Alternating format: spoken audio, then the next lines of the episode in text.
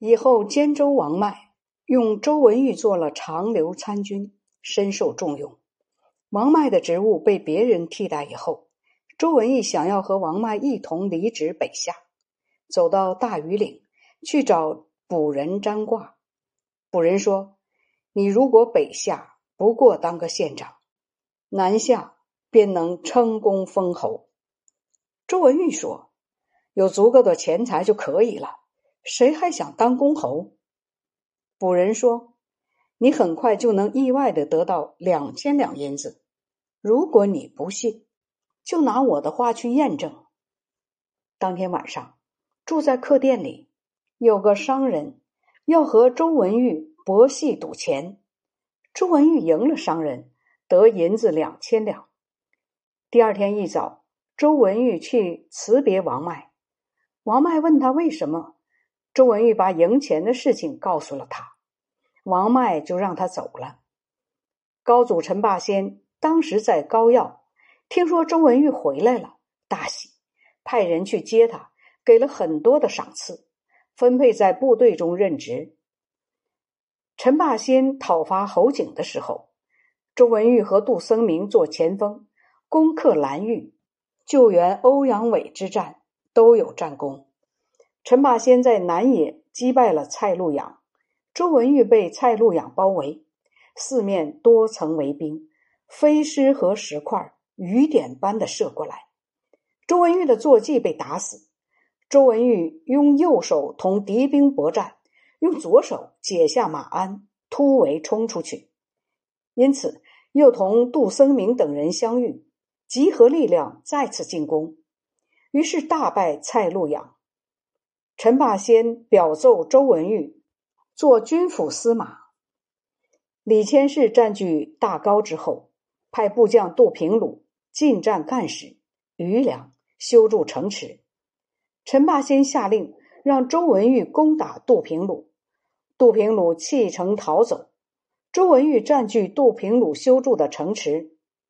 李千世得知杜平鲁战败，便将老弱军卒留在了大高。选出全部精兵由自己统帅，用来攻打周文玉。李谦世军的前锋很强劲，周文玉的部队很惧怕。周文玉出战，李谦世军稍有退却，两军相持不能分解。恰在这时，陈霸先派杜僧明前来支援，杜军一部击败了李谦世的水军，使李谦世全军崩溃。李千世不敢回大高，直向新干逃去。梁元帝授官给周文玉做假节、雄信将军、益州刺史。李千世又和刘孝尚合谋抗拒陈霸先统帅的义军。陈霸先派周文玉和侯安都、杜僧明、徐度、杜陵等在白口筑城防备李千世。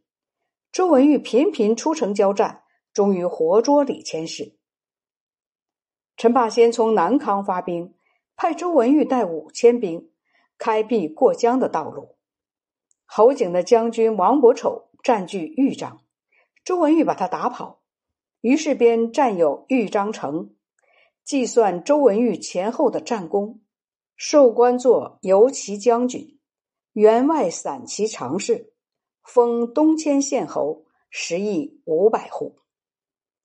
陈霸先队伍来到了白毛湾，下令周文玉和杜僧明的队伍常常打前锋，平定南陵、阙头等城邑。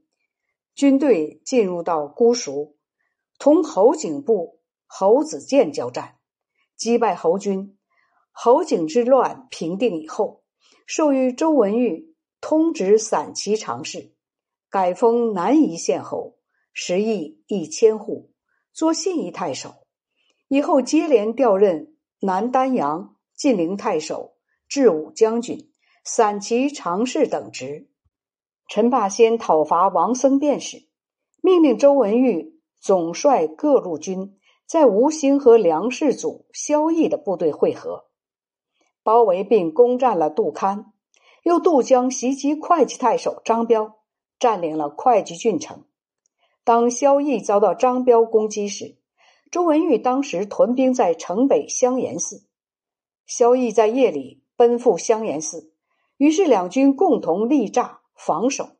不久，张彪又前来进攻，周文玉出动全部兵力苦战，张彪军队不敌，于是便全歼张彪的部队。陈霸先因为侯震拥兵据守江州，就命令周文玉前去攻打。这时，周文玉担任都督豫州诸军事、武威将军、南豫州刺史。周文玉率军袭击彭城，彭城尚未攻下来，徐四辉引来北齐军队渡过长江，占据了芜湖。诏令召周文玉回京师。徐四辉等在清墩排列开战船，直到七基，用来阻断周文玉军的归路。到了晚间，周文玉军击鼓呐喊，发动进攻。徐四辉等部队抵抗不住。到天亮，周文玉反攻徐四辉。徐四辉的部下骁将鲍鹏独自乘小战船殿后，周文玉乘一条小船交战，跳上战船杀了鲍鹏，并且拖着鲍船回来。徐军受到极大的震动惊恐。于是，周文玉在芜湖边舍下战船，从丹阳上岸步行。这时候，陈霸先在白城阻击徐四辉，正恰同周文玉军相会合。当要开战的时候，刮起疾风。陈霸先说：“军队不能顶风头作战。”周文玉说：“形势很紧迫，应当快速决战，何必照搬古代的兵法？”抽起长矛上马，奔驰前进，各路军随同前进。这时风向也改变了。这一仗杀伤敌军数百人，徐四辉转移到莫府山立营，周文玉也移兵驻屯在徐军的对面。多次交战，周文玉的战功最多，加官平西将军，爵位升作寿昌县公。并且赐给鼓吹乐队一部。